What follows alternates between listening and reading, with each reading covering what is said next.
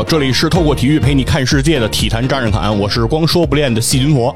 嗯，大家好，我是鲫鱼。哎，今天呢，这是一期啊两个电台的串台共创的节目啊。今天呢是体坛战士侃和这个玫瑰球场的这个鲫鱼同学哎一起来给大家带来的这样一期节目。那先请这个鲫鱼同学给大家介绍一下自己和自己的这个电台吧啊。嗯，大家好，我是鲫鱼，我来自江西如山，之前一直在南京上学，然后是也是在在南京喜欢上了足球。其实作为一个一直在南方生长的人，我是一直没有考虑过来北京的。但是因为机缘巧合之下，在北京找到了工作，我就来到了北京。然后前一段时间，嗯，就去年吧，我在北京一直在寻找成人女性的足球培训机构，但是一直都没有找到。今年年初是因为通过播客这个节目，然后找到了现在这个球队，所以。我也是因为这个原因，就想要创建我的播客栏目《玫瑰球场》，想要分享一些女生踢球的故事，也希望能鼓励到更多人来参与到这项运动中。哎，大家可以听得出来啊，鲫鱼是一个非常厉害的了啊！不仅是一个球迷，而且身体力行的啊，还要踢球。因为大家知道，就是我的人设是光说不练啊。我现在已经很少来亲身参与任何体育运动了，所以说我我对那个亲身参与体育运动的人还是非常的敬佩的啊。啊，当然就是玫瑰球场呢，我想也是一个从女性的角度来去看女性的踢球的这些朋友，哎，他们的生活的一个节目，我想也非常的有意思啊，非常推荐啊，底坛战士侃的各位听众，哎，也可以去订阅收听这个玫瑰球场。目前玫瑰球场还是在小宇宙可以收听到。对吧？啊，那希望大家呢去到小宇宙上可以去收听玫瑰球场。那同时呢，也向玫瑰球场的听众呢介绍一下我们体坛战士侃啊。体坛战士侃呢是一档泛体育的这种生活类话题类的节目。我们不仅仅关注比赛，我们也关注这是体育周遭话题的这种方方面面啊，是一档相对比较丰富的节目。目前呢，体坛战士侃马上会要到一百期，到第一百期的时候呢，会给大家带来一些哎比较有。惊喜的啊，一些大动作，期待大家的这个关注啊，也期待体坛战士侃的各位听众啊，等着我们这个第一百期节目啊，一定不会让你失望的。哎，那我们既然今天请到了这个鲫鱼哎，来聊一聊这个踢球的这个事儿啊，那鲫鱼是现在踢球的这个频率大概是有多高啊？嗯，大概是两周呃一周两场吧，周六是有训练，然后周三是有联赛去踢，然后平常还会有一些友谊赛。哦，这么正规。啊，一周等于是有一练啊，对，等于是球队的一个训练，嗯，同时每周还要有一次这个正式的联赛比赛，嗯，啊，然后偶尔还中间还会穿插这个友谊赛，对，就有的时候还会一周一周双赛，对对，哦，那对体能还有很高的要求啊，啊，非常好，非常好。那其实是这样啊，首先，其实嗯，看到鲫鱼说非常喜欢足球嘛。那我其实会有一个问题啊，就是说，呃，基于你是从什么时候啊，为什么会喜欢上足球了呢？嗯，我是在大学刚刚进校的时候，有看到大学的足球社团举办了那种女足的比赛，但是比较不正规吧，就是那种五五一五去踢大禁区的那种比赛，然后由社团的男生来教女生来踢来比赛，然后我是跟。打篮球也不是打篮球吧，就是参加篮球活动认识的一个同学，然后他也喜欢足球，他就带着我去参加了这个活动，也是因为踢球，然后才慢慢喜欢上足球的。哦，就是你是先看到了就是有踢球这个活动，对，然后你想要去踢，对，然后你才开始说了解这个足球这个活动，然后才开始看球，对对，也就是说在你进到大学之前。就是你第一次想要去踢球的时候，其实你平时还不看球。其实我初中和高中，我可能也接触过一零年和一四年的世界杯，我可能也看过。但是我觉得我那时候就完全没有理解足球这个运动，我就觉得他们九十分钟就一直在抢一个球，好无聊啊！然后我就几乎是没有什么兴趣的。然后我是因为踢球，我才真正感受到足球的一些魅力或者一些快乐。哎，对这个角度，其实我是挺认可的。就是为什么，就是我会问啊，基于说为什么会喜欢足球这样一个问题。其实不仅仅这个问题是针对基于是女生，所以才问了这样一个问题，说女生喜欢足球怎么怎么样的那样的一个角度。其实是我面对任何人，包括其实啊，像非常资深的球迷刀夫老师来参加节目，我们来聊天的时候，也会问刀夫这个问题，就是你是怎么喜欢上足球的？因为在我的认知里，其实喜欢足球并不是一件天经地义的事情啊。尽管说我在做一个包含很多足球内容的节目，然后包括说我也很喜欢足球，但依然我到今天也觉得足球并不是一个人生来就会去喜欢的一个项目啊。就是人可能会喜欢很多东西，但也有可能会喜欢足球，也有可能是不喜欢的，对吧？利物浦名宿香克利那个爵爷说。足球无关生死，但足球高于生死。但是我觉得这是对于一部分人来讲的，对，不是对于所有人啊。所以说，我也很承认的一点就是说，因为什么我会有这样的一个感觉呢？就是足球这个运动，就是在我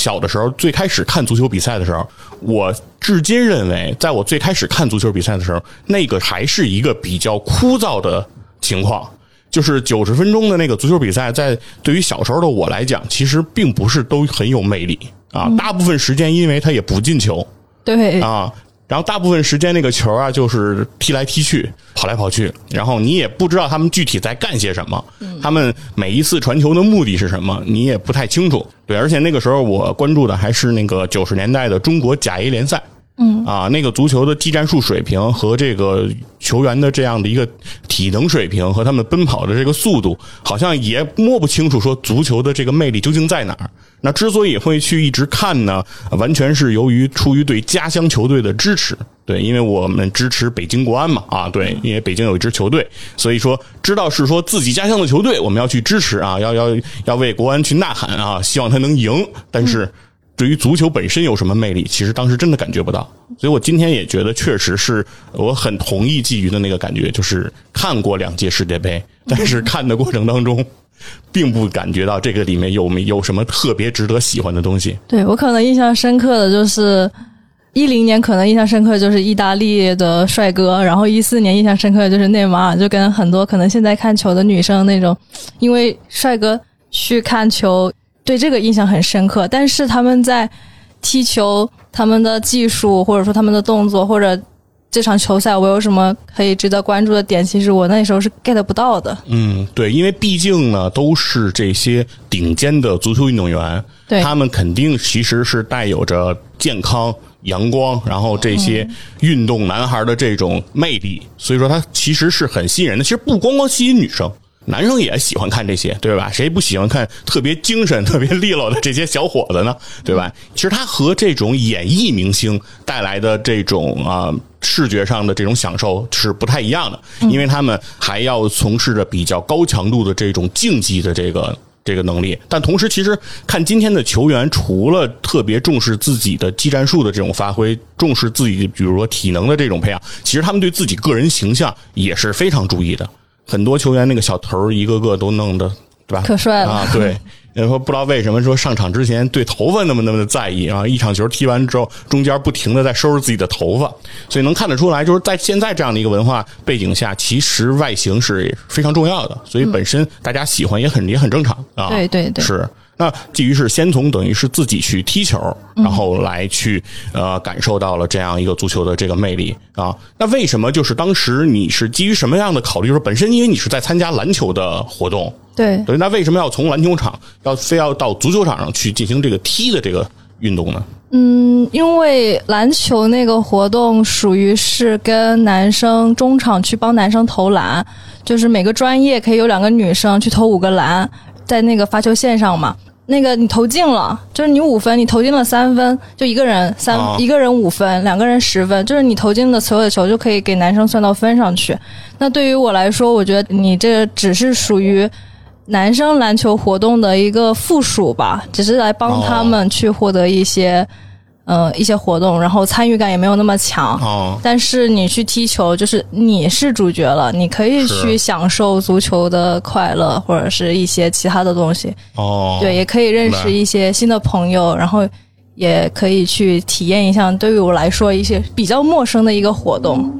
哦，嗯，就是你们当时的那个篮球比赛的设置是相当于说中场有个花絮环节，对对然后有点像 NBA 全明星赛之类的搞的一些这个什么团队之星投篮比赛这种这种环节，是由女生来去进行罚球，然后把这个东西也可以加到这个各队的这个比分当中。嗯嗯，但是不存在就是纯粹的女子篮球的这个比赛。对我大一的时候是没有的。哦，啊，那这个设置从政治上感觉不是很正确，是吧？这这这个感觉有点有点奇怪了，就是为为什么要做这样的设置？就是如果你不做女子的项目，你干脆不如就纯粹就是男子篮球就 OK 了嘛？你说你对你完全可以说女子，比如说女生报名人数不够，不足以组织比赛，那我们就不组织就好了。非要组织，然后又非要放在这样一个环节去做，然后我是感觉很奇怪，这这这个设置的，嗯，现在来说，感觉是挺奇怪的，因为大家对这个话题其实更加敏感。但是当我大一的时候，是一七年吧，其实哦大家都其实没有想那么多吧。哦我感觉就是一项，因为女生参加这个活动可能也不是那么多，嗯然后可能也就是去帮专业去获得一些荣誉的那种感觉。对，其实我也在学校的时候见过这个女生打篮球比赛，对。就学校也组织过，嗯。嗯，但说实话，就是不是特别的，嗯。不是特别的和谐，就是因为大部分女生上场打篮球，她也不是说她平时经常打，大部分女生可能是因为这个比赛才第一次摸这个篮球，嗯嗯。啊，对，所以很多的时候那个比赛打到最后的时候，感觉球在地上滚，然后人也在地上滚，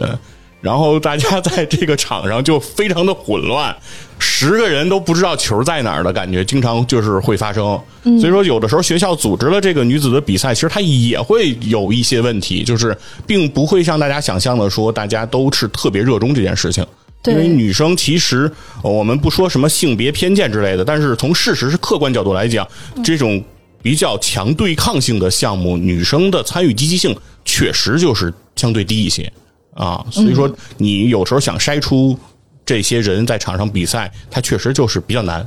而足球比赛相当于当时你们的这个环境里是给你们做专门的女子的足球比赛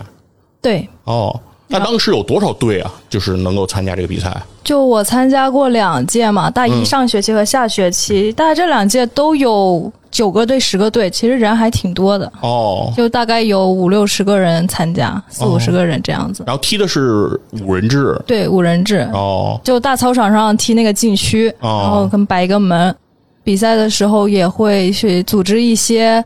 呃，训练，然后有一些，就我们有足球社团嘛，社团可能里面男生更多嘛，踢球的男生还是有一些的，然后就会让男生来给我们当教练，然后来给我们训练，教我们一些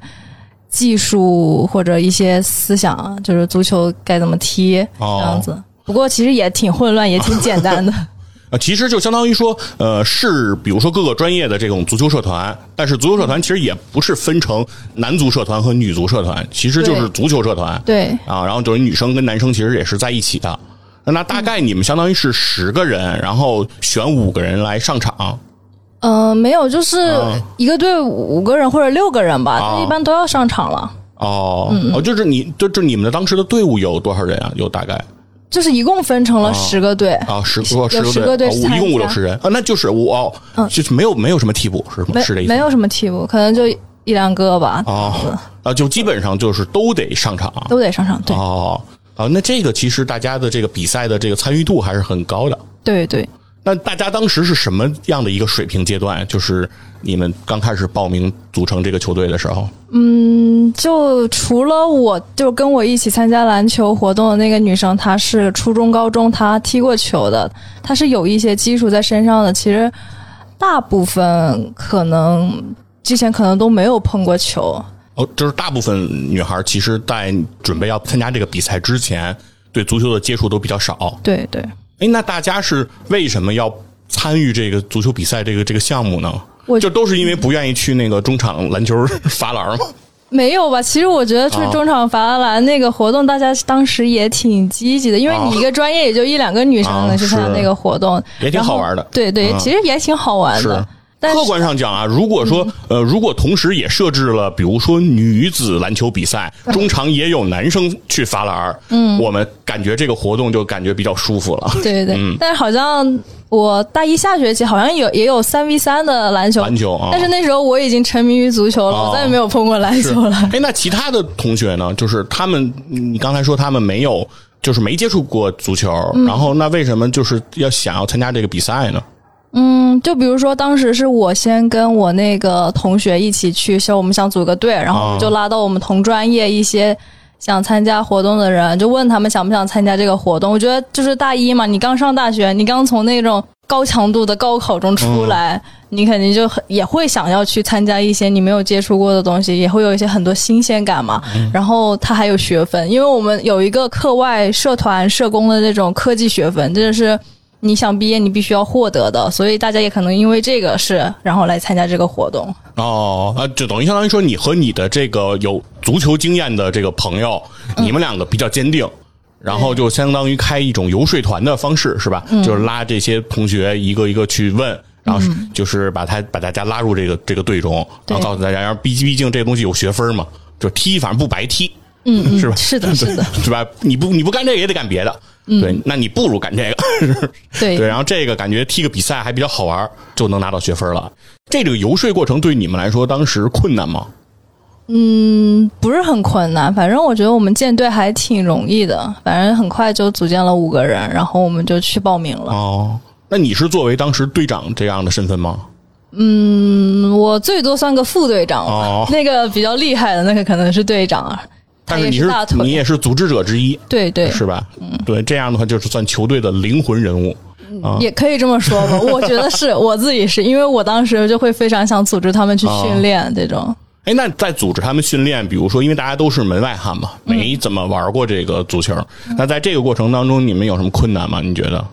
我觉得我个人的困难比较大吧，哦。就我们会组织去训练，然后我们当时分的就运气比较好吧，分的那个男生是我们那一届，我觉得啊，啊就是踢球踢最好的，技术最好，人品也最好的那种男生，然后所以就大家都相处的很愉快，哦然后他教的也很认真，啊然后对于我其他队友来说，他们我不太记得他们以前有没有接触过足球，但是他们反正一一接触足球，他们就能上手，他们就学的很快。但是对我来说，我可能是队里学的最慢的，所以我有时候会比较煎熬，我就想拉着他们去训练，但是他们又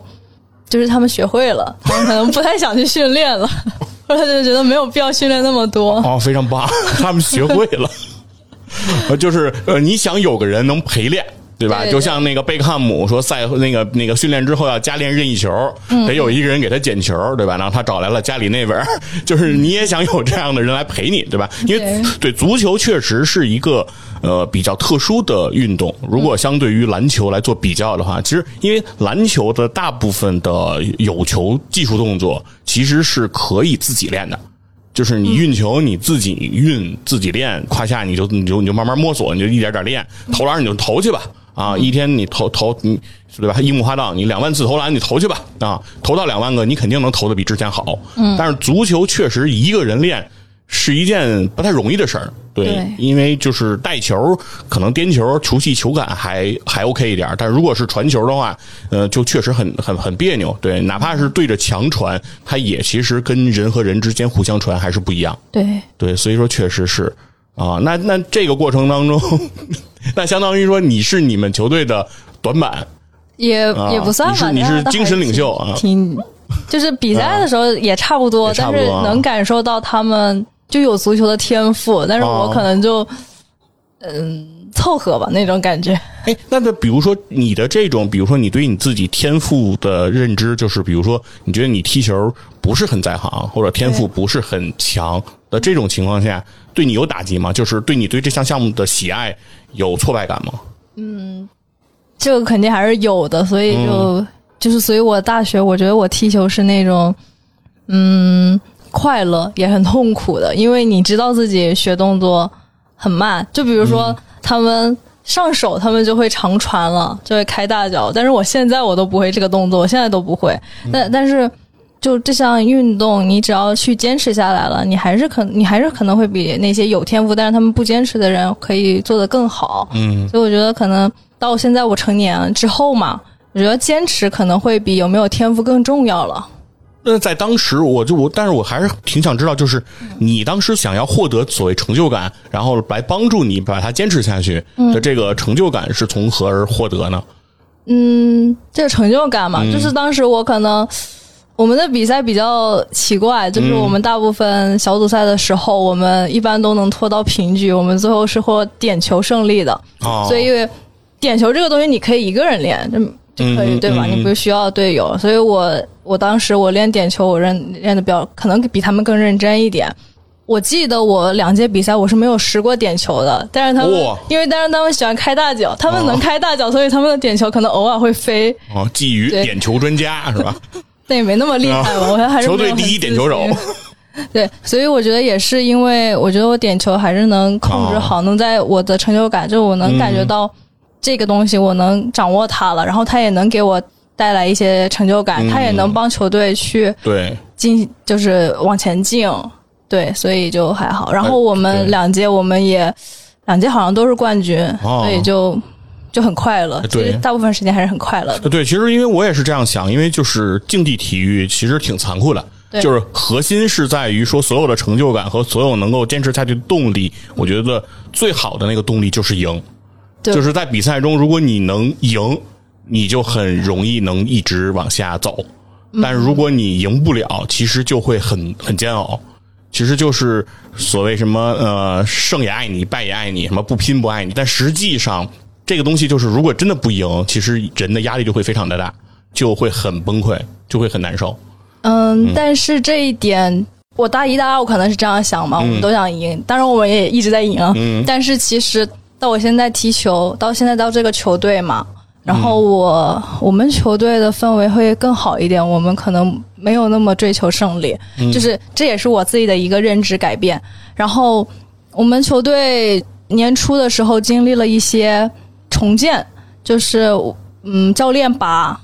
更厉害的人，因为已经快到一百个人了，然后教练就把更哦，厉害的人、现在你的球队有一百个成员，对对哦。对对，现在都有一百个人，就年初的时候已经分掉了三十多个人出去，那三十人都是非常厉害的，就是可能从小就开始踢球，然后可能是现在什么大学校队出来的那些人，哦。他们有更多的足球经历和、哦。经历和那个能力和技术，嗯就是踢踢的好的。对踢的好，然后教练就把他们分出去，成了一个另外的队伍。啊，精英队。对，啊，就我们那个联赛，它也是有等级的，有第一和第二，哦然后那个队去踢第一，然后我们现在这个队我们就踢第二。哦其实就我们去年，就我还没加入这个队之前，去年我们呃，就我现在在棉被嘛，棉被是第二名亚军嘛，但今年我们踢了六场，我们一场还没赢过，但是。哦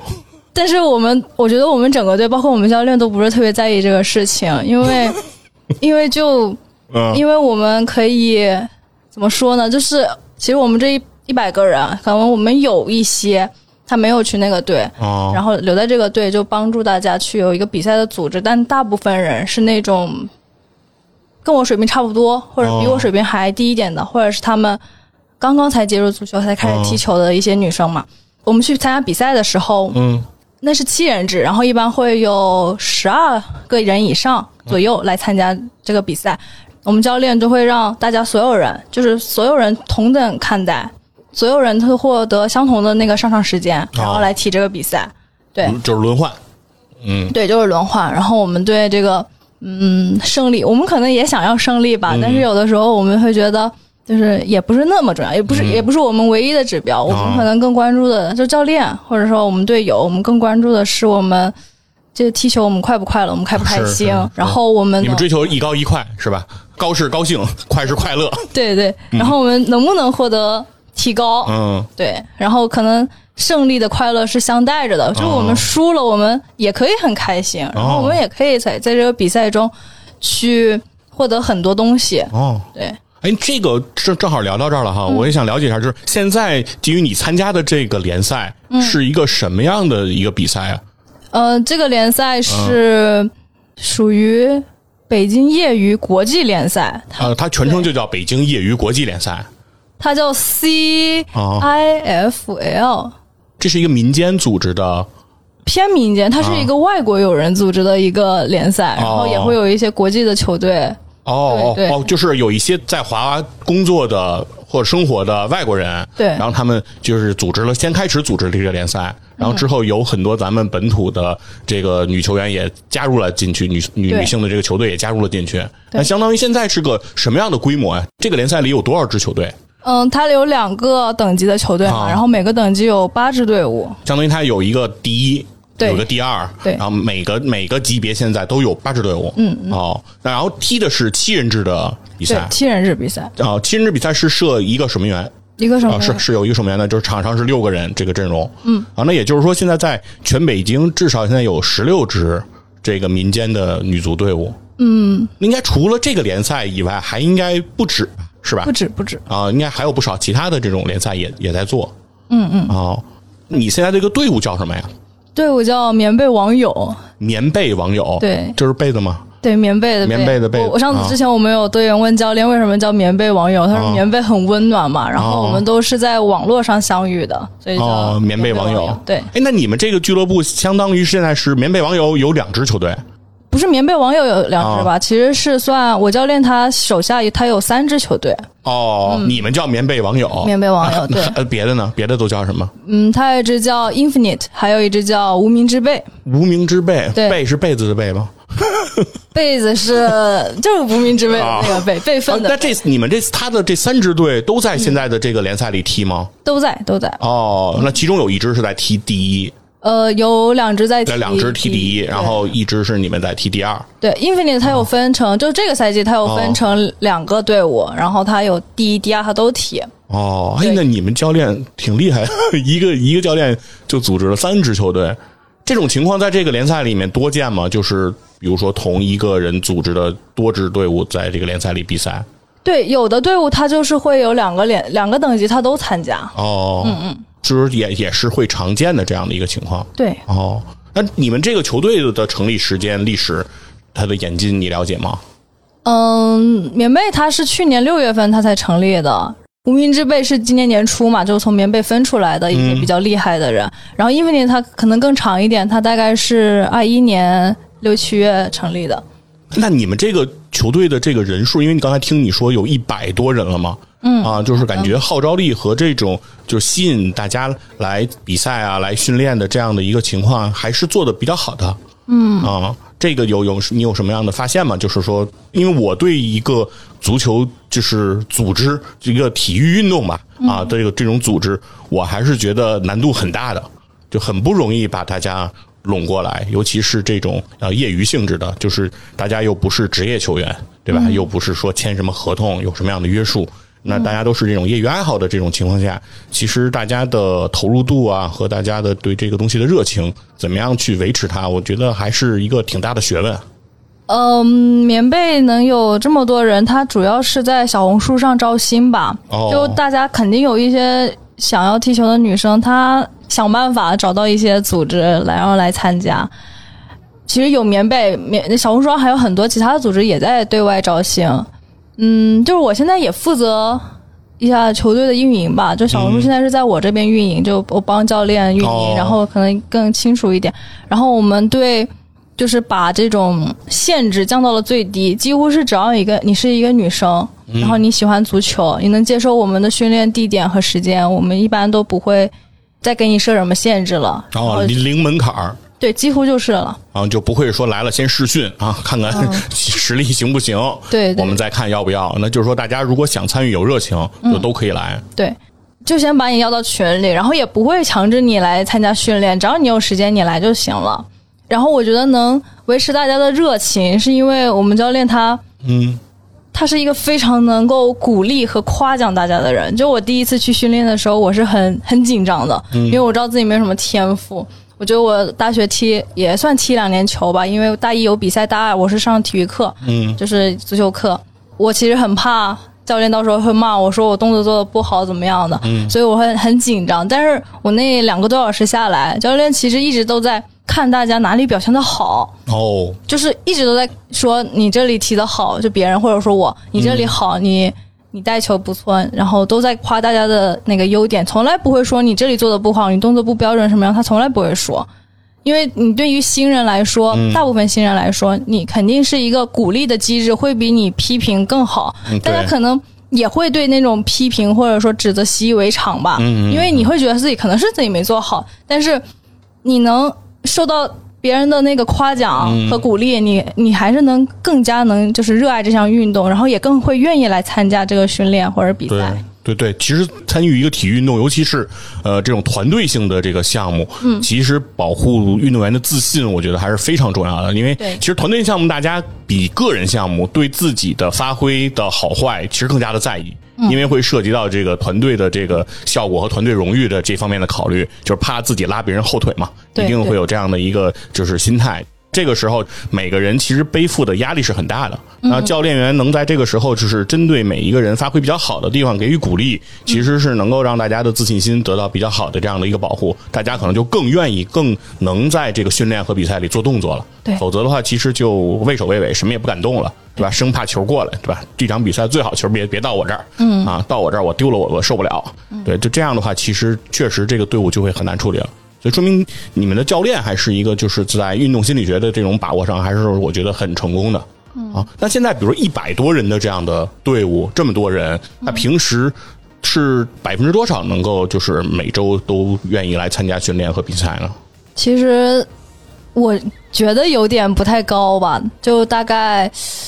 之前天气比较冷，就大概十多个，然后现在暖和了一点，有快二十多个这样子。哦，嗯，其实也正常啊，因为毕竟这个都是业余爱好性质的这种兴趣小组式的这种活动，对你很难说要求大家跟上班似的，说都 定时定点打卡，因为大家现在压力也很大，很多都需要加班啊等等这些事情。对，然后学业也繁忙，嗯是是然后工作也繁忙，对就说白了，足球也只是大家生活的一部分啊，嗯就是并不是每一个人都把这件事情看得那么的重。那事实上也确实是说，在我看来，就是喜欢足球和你喜欢打王者荣耀，其实也没有高下之分啊，都都是业余的这种爱好啊。对，只要能从中获得一些能量，获得一些快乐，对对对就去做就可以了。对，都是享受生活的一个方式。对我们鼓励大家，其实是找到各种各样的你能够满足你对于生活的这种享受的方式，我觉得都是很好的啊、嗯啊。那从基于你个人这边来讲哈，就是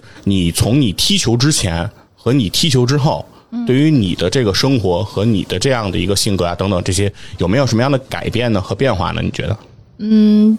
这个可以分成两个阶段吧，一个是我大学的时候，还有一个就是现在。先说下大学吧，大学其实，嗯、大家从高中经历过来，就我的性格已经是，就我高中非常的过得痛苦和孤单，所以我到大学的时候，面对一些比较友好的朋友们，我会很依赖他们，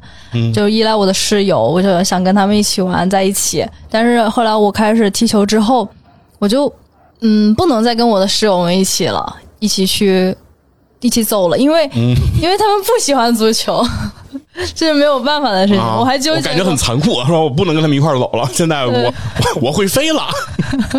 对我就只能一个人啊去操场，然后啊他们可能就去干别的事情了。就是你有了你的一个事儿要去做，对对吧？然后这个事情呢，和他们的这个兴趣爱好，大家不志同道合了。对你也不能强迫他们说，你要想跟我关系继续保持好，你就陪我过来踢球，这个也不现实。啊对对，所以那时候我就只能就又回归那种告诉自己，我得去享受这个孤独，这个孤独的事情，我要去就是慢慢去学会了，就一个人去做自己喜欢做的事情，然后。就可能也对我的那个性格产生了一些影响吧。但、其实我很羡慕我那个队友，我那个队友就那两个队友，他们是同专业另外一个班的，他们可以整个寝室一起去参加，一起去踢球，就他们可以一起去上足球课。就我有大二，大家有有一个学期的足球课，嗯，他们两个寝室一共十个人，他们十个人全在跟我一一起上那个足球课，就很好。但是可能，但是我的室友可能就对足球完全没有兴趣，他们可能去打羽毛球或者去在寝室里玩一玩，干点别的事情。嗯，那或者说他们的这个号召能力比较强，对是吧？对，可能对吧？有这种邪教教主的潜质，是吧？对。说 一忽悠，然后大家就全都一拥而上了。嗯，对。但是其实我觉得，确实呢，从我看来，就是能够享受孤独，其实是一个人成长的一个必经之路。嗯，就是呃，无论是你的家人、你的父母、你的朋友，甚至说你的恋人啊、你的另一半等等，其实所有人都不可能陪你走你人生的全部。对对，人总有在很多时候是需要自己面对的，而且很多事情也是只能自己面对的。嗯，对。而在这样的一个环境中，通过足球来对这个东西做一个练习，其实未尝不是一个呃很有必要，或者说是一个很好的一个手段啊。对。也因为开始享受孤独之后，我发现孤独挺好的，就是你不会有那种人际上的麻烦了，所以我可能会有点走偏了，就越来越孤独了。到大三、大四，然后到去年，嗯，我可能就变得更宅了。就去年没有找到踢球的地方，我就比较宅在家里。就北京这么好，我都很少出去逛。哦，然后就觉得一个人好像也不错，我没有必要去跟朋友相处，也能感觉到挺开心的。大学踢球的那个阶段，你和你的队友之间是一种什么样的感觉呢？队友就是一起训练，也会训练，然后一起比赛。一起比赛，嗯。但是我觉得我跟他们可能也没有他们，就一共五个人嘛，然后有四个人我们是一个专业的，但嗯。另外一个人不是一个专业，他可能更少跟我们在一起。但是我跟另外三个人可能就没有那么合得来。哦，就他们可能三个人有的时候也会一起去踢球或者怎么样，但我可能有的时候我就没有融入到他们一起去。可能我们的理念不太一样，或者怎么样，我也不。你你的认为的理念是什么理念？是对于足球的理念吗？大家对于技战术上有分歧是吗？也不是吧，可能是我当时谈恋爱了，还是什么原因吧。反正就哦，你们理念不一样是在这儿吗？可能是有这个原因。他们认为你早恋，不是？在谈恋爱 之前，谈恋爱之前，其实就是我想去训练，他们不想训练，就有这个矛盾。因为他们就学的比我快，这没有办法。然后他们练的东西是我不擅长的，所以我有时候也不是想特别跟他们在一起练。嗯，然后我可能就有的时候会。看一下男孩子踢球，然后看一下男生，男生踢球的时候，我还可以去踢一下射门，去踢下点球，嗯，去练下体点球这样子，所以就也没有特别好融入到他们吧。哦，不过大三大四的时候，有的时候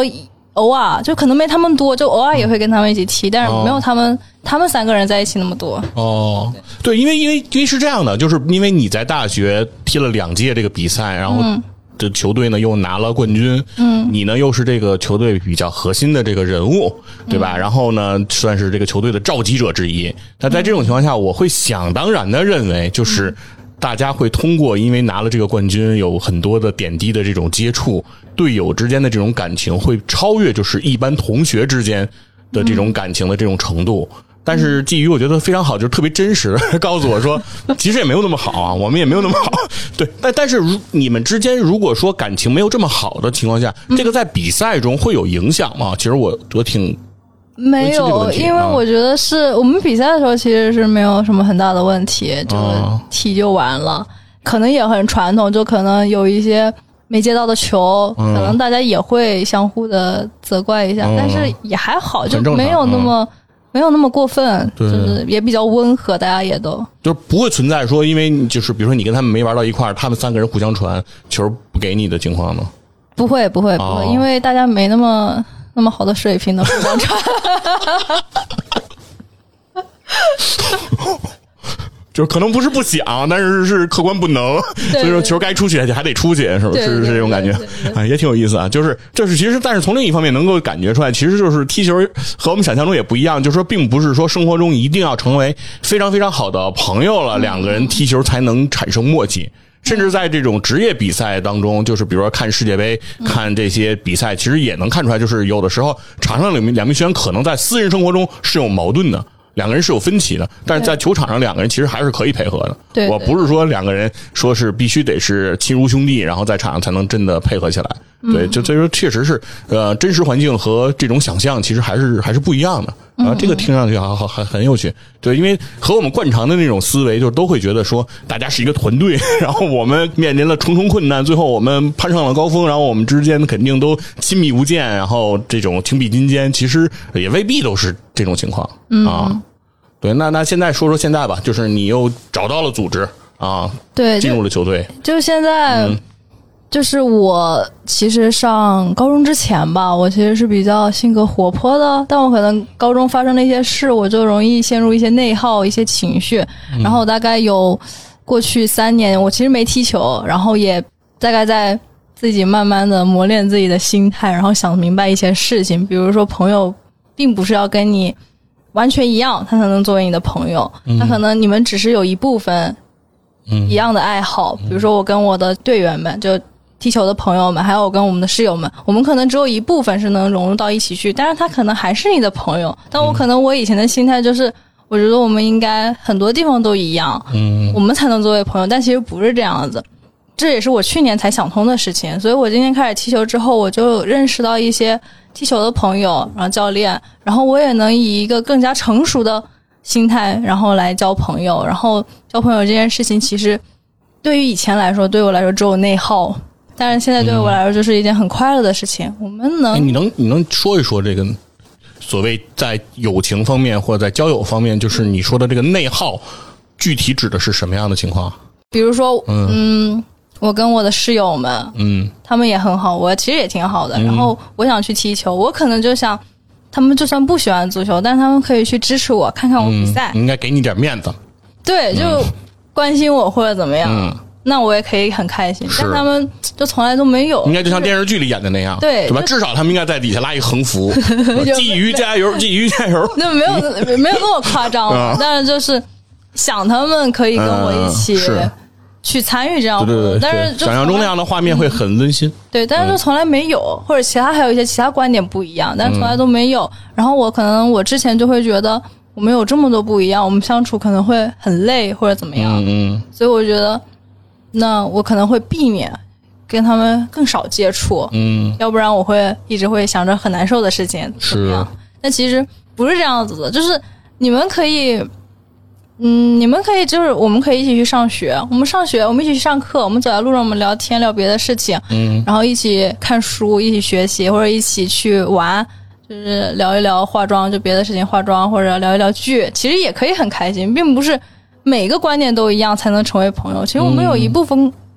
很小一部分或者很大一部分，我们可以达成共识，其实就很好了。但是我大学可能不是这么想，啊，对对，我挺能理解的，就是我把你当朋友，就是因为我对你有所期待。对在我的看法中，你和别人不一样。对你和我的关系呢，和我和别人的关系不一样，所以我对你一定有所期待。对而一旦你不能去达到我的这个期待，你到不了我的这样一个对你期待的极限的时候，我对你就会很失望。嗯，然后这种失望可能比比如说普通的同学对我的不关注、对我的不理解，我会更加的失望。嗯，因为我就是在我眼里，你跟别人是不一样的，但是你事实上和别人都一样，那那个时候其实是一种伤害。嗯、我觉得确实客观上来讲是一种伤害。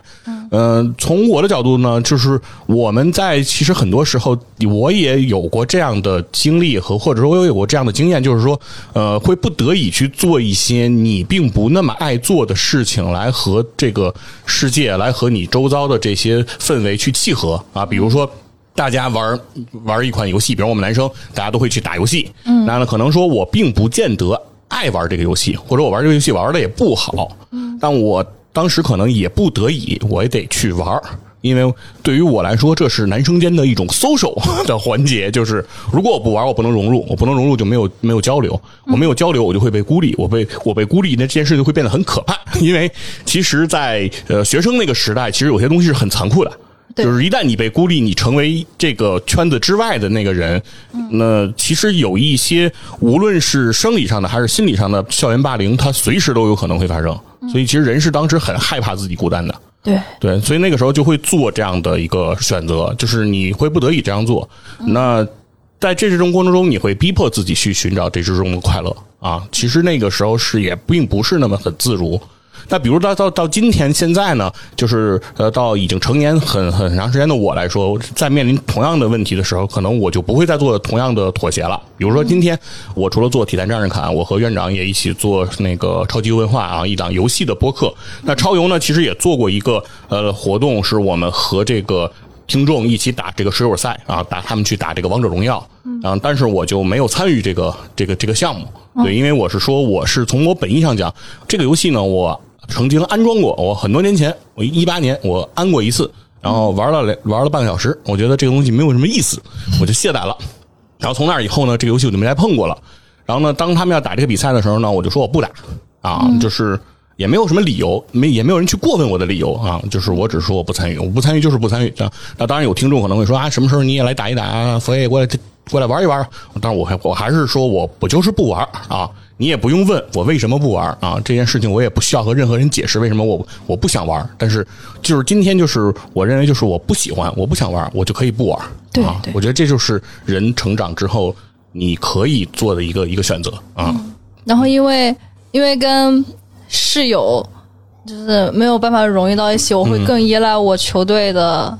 队友嘛。嗯。然后，但是我球队就是跟我一起，就队长就是那个会打篮球也会踢足球那队长，其实她是一个很酷的女生，然后她就会更加独立一点。可能我们的矛盾在于，我喜欢皇马，她喜欢巴萨，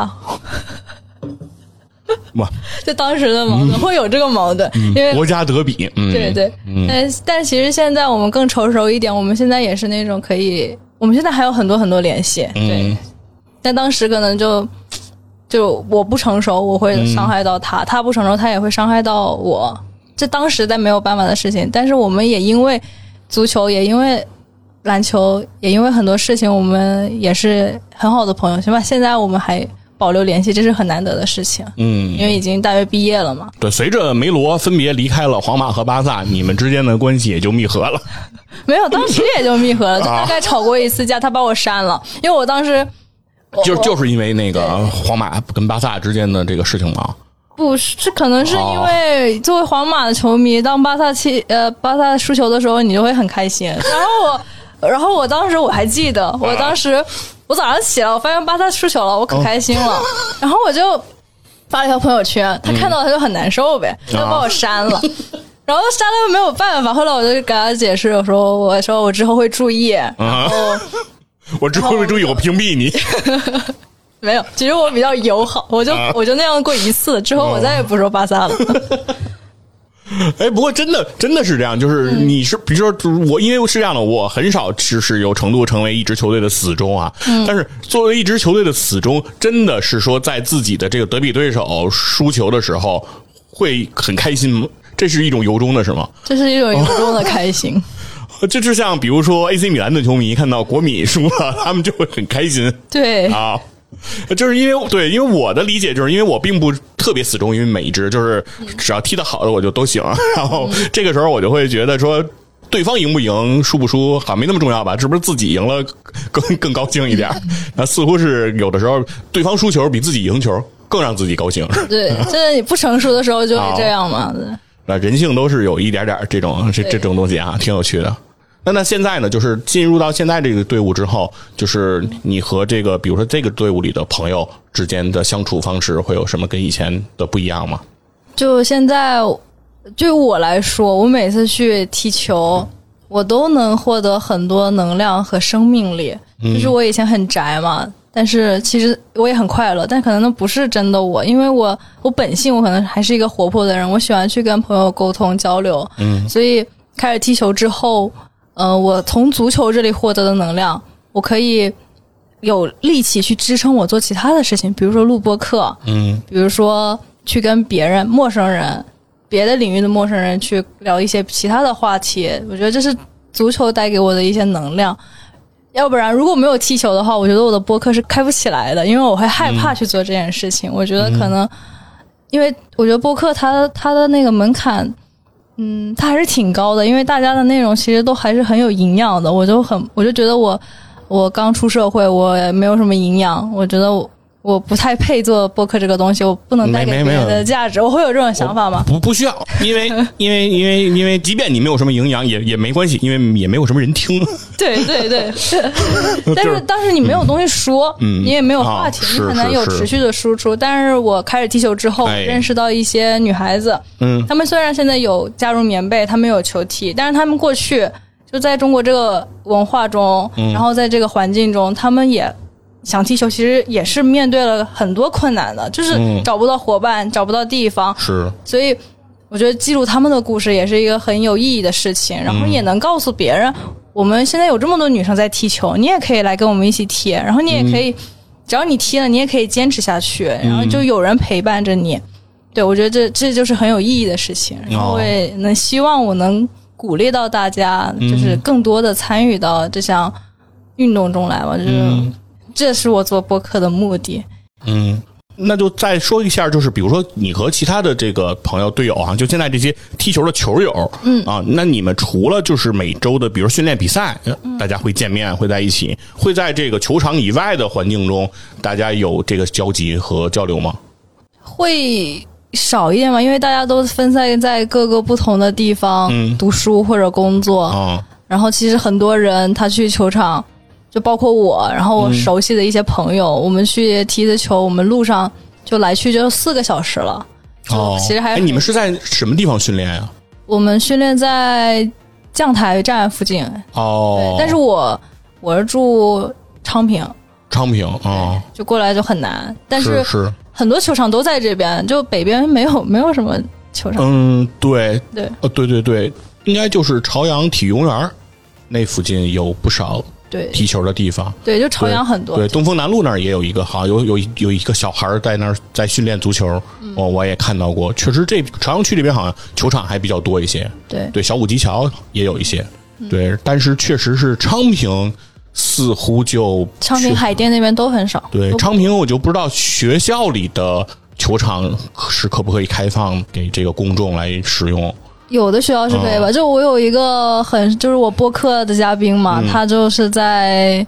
他们学校大学，嗯。他在那个小校区没有球场，然后他们另外一个校区足球场在翻新，就他作为一个高校的同学，然后没他也足球场，没有足球场可以用，哦。对。但是我们运动完，嗯。就是我们踢完比赛可能太晚了，嗯。周三可能太晚，但我们周六我们大概七点结束训练，我们到饭点了，我们就可能会跟教练，教练会组织哦我们就一起去聚餐，然后我们就一起聊聊天，聊聊自己的故事，也也也很有意思。哎，对，就是球队训练之后的这种聚餐，对哎，是我非常喜欢的环节。我也非常喜欢。对，之前之前我们我我之前工作的那个之前的一家公司，就是我们也成立过一个足球队啊，嗯然后经常也是去约一约这个，比如外面其他公司的这种。联谊的这种比赛啊，嗯踢一踢，玩一玩，然后反正那个那个球队踢比赛和那个训练我参加的不多，但他们之后那个训练完了的那个聚餐，我有时候会去。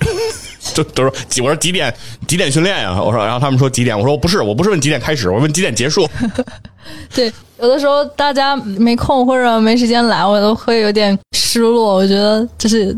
对我来说很重要的一个环节，嗯，就很愿意跟大家聊聊天、吃吃饭。对，那普遍上来讲，因为我感觉上有一种情绪哈，就是、呃，基于一直在有一种感受，就是说现在在我们的国情下，或者说我们的社会文化的这种呃条件的制约下，就是女生踢球，你认为是受到比较大的压力，或者是比较困难的事情。嗯，对，我想特别想了解了解，就是这个困难和你所谓的这个压力，它究竟是一种什么样的一个情况？很直接的一个困难就是，足球作为一个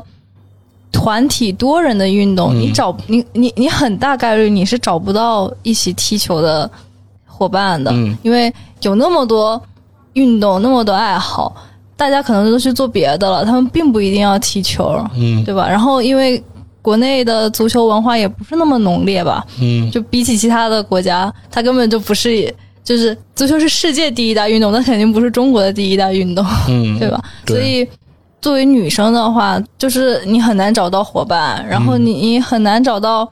那个足球的场地，然后你也很难有条件可以去训练，嗯你只能找找那个男生教你或者怎么样。但有的时候，如果在学校里，男生可能也不是那么专业，可能就嗯没有人来教，或者人家觉得你是女生，你不应该踢球，你可以去干别的事情，嗯干更适合女生做的运动，就。可能就觉得女生不适合踢球，就很多男生他甚至人觉得女生都不会看球，他就觉得女生看球就是在看帅哥，他什么也看不懂，嗯对吧？就有一些刻板印象或者对女生的一些偏见，然后也是女生，就她可能面对这些思想的时候，她就可能说，她就相信了，嗯她就觉得啊，好吧，我这项运动可能不太适合我做，她尝试都不会尝试，是。对，然后他就他就不知道他自己其实会喜欢上这项运动的，嗯就会天然的，就是在他未接触和未参与之前，嗯，然后就形成了这样一个固有的刻板印象。对。那这个印象可能真的会打击他对于这个运动开拓他视野的这样一个积极性。对，但是诚然啊，从我的角度，我作为一个男性啊，我来看女足这件事情，我的感知是说，那客观上讲，女足和男足相比之下，嗯，从它的观赏性，从这个比赛的精彩的程度，从它的技战术水平上来讲，女足是不如男足的。也就是说，所以说这也是导致今天女足的商业性，嗯，比男足要弱很多。就是所谓经常说足球是第一运动，世界杯是最盛大的体育赛事，但里面一定不包含女足，对吧？女足世界杯呢，一定没有这样大的商业性。原因非常简单，就是它的观赏性不够，所以它的商业性就就不足。而在就是我们如果看今天的就就是女足，再回看我们之前，因为知道中国女足其实在历史上是有很辉煌的那样一个很璀璨的一个篇章的，就是在我们所谓铿锵玫瑰一代目啊，孙雯啊、刘爱玲啊、温丽蓉、高红他们那个时代啊，对，当然也包括现在的女足主教练水行侠，他们那个时代的女足的这个水平，如果放到今天，其实可以感觉是今天的女足应该是比他们要强很多的。甚至于不用到今天，在呃韩端马晓霞那个阶段，应该就已经超越他们了啊，超越他们已经很多了。那今天王霜他们这一代的中国女足，如果再去对抗所，如果能够时空穿越去对抗所谓铿锵玫瑰一代目的话，我觉得是应该是全方位的碾碾压性的，就是无论从速度上、从对抗上、从大家的这个射门的力量上，其实我觉得都是都是一定是碾压性的。所以说，女足这个项运动它很尴尬的地方，可能就在这儿，就是它永远永远不可能比男足更具有观赏性，会更更有魅力。只是单纯从竞技体育的角度来看啊，不掺杂别的这样的立场。嗯。但是，相对于我如果拿其他的运动来举例子呢，就是女排和男排相比，女排并不弱势。所以这就是为什么呃，中国女排当时。几连冠之后喊出呃团结起来振兴中华，然后郎平可以有那么高的一个历史地位，包括今天的这个中国女排啊，可以拍出电影啊，可以鼓舞国人。她为什么能够这样的一个地位？其实还是从运动本身来讲，女排运动在观赏性上，在她的这个对抗性上的这种表现，是比男排更优的。嗯啊，对这个东西是需要，就是真的到比赛场上看比赛才能理解的。理解是什么？就是男排一定比女排更有力量。男排的速度速率一定更高，男排跳的男男排的运动员跳的也会更高，但是男排最大的问题就是回合太少，因为他隔网扣杀，男排一扣就死，嗯，基本上很难救起来，救起来之后也是再来一个回合就结束，但是女排是可以有来回的，当这个排球打出回合之后，它的技术、它的变化、它的背飞、它的这些呃技巧才能得以展现，这个东西我们才能看得更多，所以比赛才精彩才好看。所以这就是，如果是看排球，我就更愿意看女排，我不太愿意看男排，因为男排太快了，就啪啪蹦，啪啪蹦，就就结束了，就觉得这个东西，而且谁强谁弱就是一目了然，就是水平低的那支队伍对于水平高的那支队伍完全没有抵抗能力。排球想打出呃以弱胜强，想这个爆出冷门，难度就特别大。对于男排来说，但女排来讲就有可能。所以这可可能就是这个两个项目，就是比如说对于女足和女排来讲，它之间的差别。所以可能在学校间也是像呃女生去打排球的比例就会远高于足球啊，至少在我上学或者我之前的那个年代会有这样的一个情况。我觉得是和这个影响力也是有关系的啊。客观上这是我的一些观点和看法。嗯，但是我觉得。足球，它就是就是看嘛，就是你刚才一直都说我们看女足、看女排，但是其实作为一个踢球的人来说，或者我们可以从踢球的角度来说，我会说，足球它可能是一个更加适合大部分人的运动，嗯，因为它没有像那个女排或者说篮球、排球要求你个子那么高，嗯，或者你需要有什么。很强的那种天赋，就是足球，就是你高矮胖瘦，你都可以找到自己的那个优势所在。是，就我大学那个男生，就我说那个球品也好，球技也好，那个男生，他应该是那一届个子最矮的一个男生了。但是他就是踢的比大家好。嗯，对，但是因为梅西就不高嘛。对对对，就是他更加朴实，更加社会化。你你所有人。你都能从中找到属于你自己的乐趣，你自己的风格，你自己的技术特点，就是多学点你自己技术特点。因为足球是一个位置嘛，有很多的变化，很多的风格。对，足球运动员感觉从感受上来讲更接近于常人，对对吧？而 NBA 感觉都是两米以上的怪物，对，就是这种感觉。但是为什么就是在真正践行，比如说足球运动的时候，就是其实不仅仅我觉得是女生会面临困难，就是男生其实想要现在踢球也不是一件容易的事儿。对，啊，而尤其是相较于你去打篮球的话，我觉得其实最有意思的一点就是篮球，就是打去打篮球啊，它有一个那个活动的叫法，它叫接波。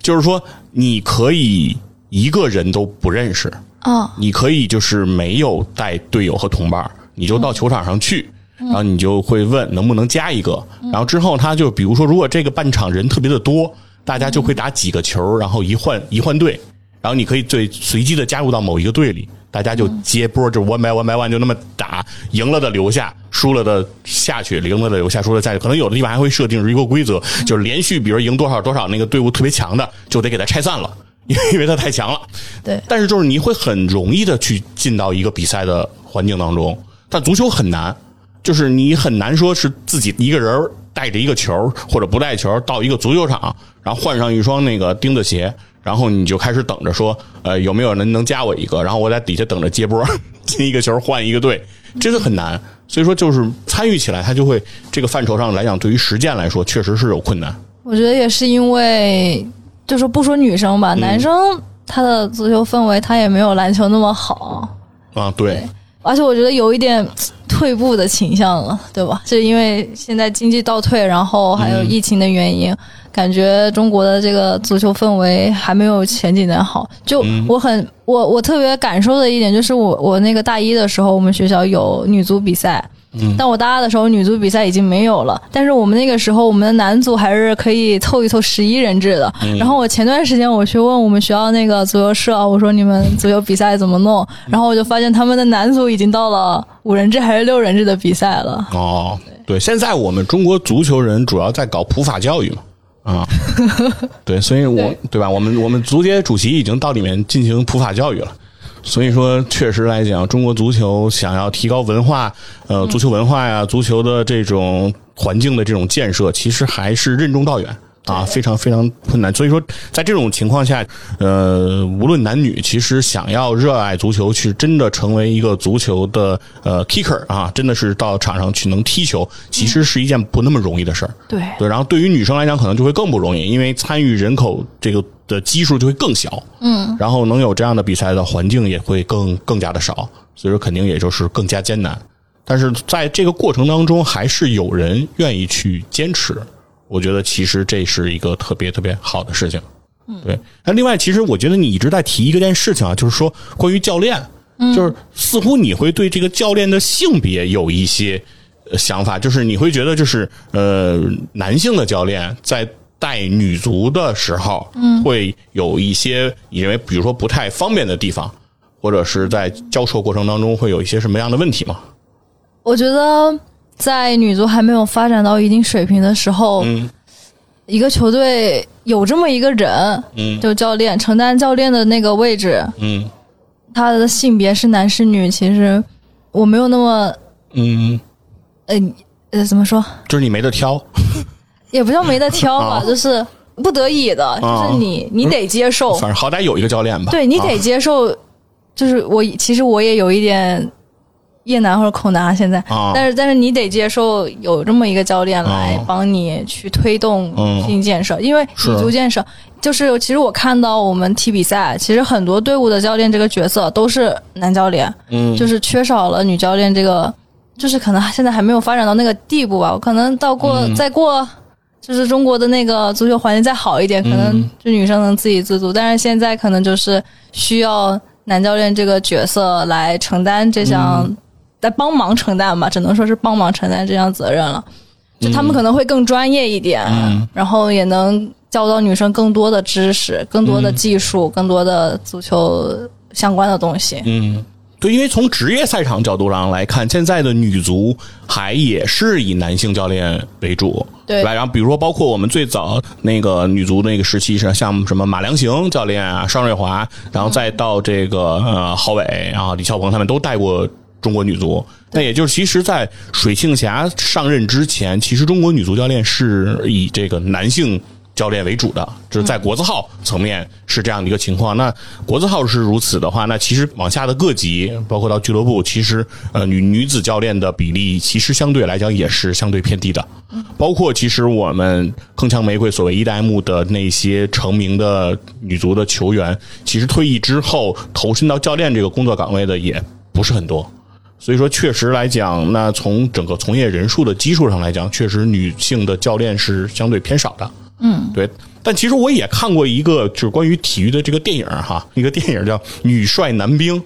啊，讲一个，其实我忘了具体是哪个项目了哈，但是它具体讲的就是说一个女女女子教练，嗯，女性的教练，然后去带一些男性的运动员，嗯，然后最后取得比较好的成绩，然后当这个这个教练被这个自己的队员啊抛向了空中啊，那一瞬间就是感觉就是作为一个女性啊，巾帼不让须眉啊，取得了一个非常大的一个成就，对，嗯。我觉得未来中国可能也有很多那种女性教练吧。就我也在小红书上，我看到有一些女性会去参加一些足球教练的培训，嗯，但可能现在还在一个比较，就可能还没有男性从业者这么多。是，但是我我能明白，就是说，呃，两性之间其实是有差异性的。对，就是说，呃，同性之间其实会更容易理解对方的，比如说生理状况和这个生理的特征啊，以及在运动表现中的一些特点。嗯，对。然后，但是呃，男性教练有可能他平时也是带男队员比较多，自己也是一个男性的足球运动员出身，可能他就会不见得能够照顾到这么样的一个全面。